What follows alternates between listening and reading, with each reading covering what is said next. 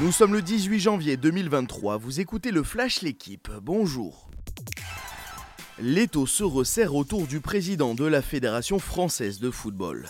Le parquet de Paris a annoncé hier l'ouverture d'une enquête pour harcèlement moral et sexuel contre Noël Le Graët. Mis en retrait à l'issue du comité exécutif le 11 janvier, le Breton a immédiatement réagi par communiqué.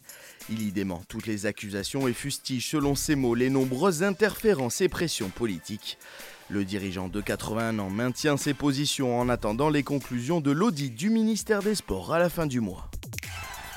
François Kroos, Paul Willems et Yacouba Camara font leur grand retour avec le 15 de France. Le Toulousain et les deux Montpelliérains sont présents parmi les 42 appelés pour le tournoi Destination. Biel Biarré, Colli, Delbouis, Gaëton, Dumortier et Buros pourraient eux connaître leur première sélection. Les Bleus seront en stage à Cabreton dès ce dimanche pour préparer leur déplacement à Rome le 5 février prochain.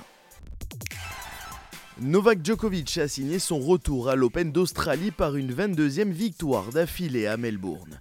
Le cinquième joueur mondial s'est imposé hier au premier tour face à Roberto Carballes Baena 6-3, 6-4, 6-0. C'est le 35e succès consécutif sur le sol australien pour le Serbe en quête d'un 22e Grand Chelem. Chez les Français, qualification également au deuxième tour de Benjamin Bonzi, Jérémy Chardier et Caroline Garcia. Élimination en revanche de Diane Paré et d'Alizé Cornet, quart de finaliste l'an dernier. J'ai toujours le feu sacré. Ces mots, ce sont ceux de Julien Alaphilippe.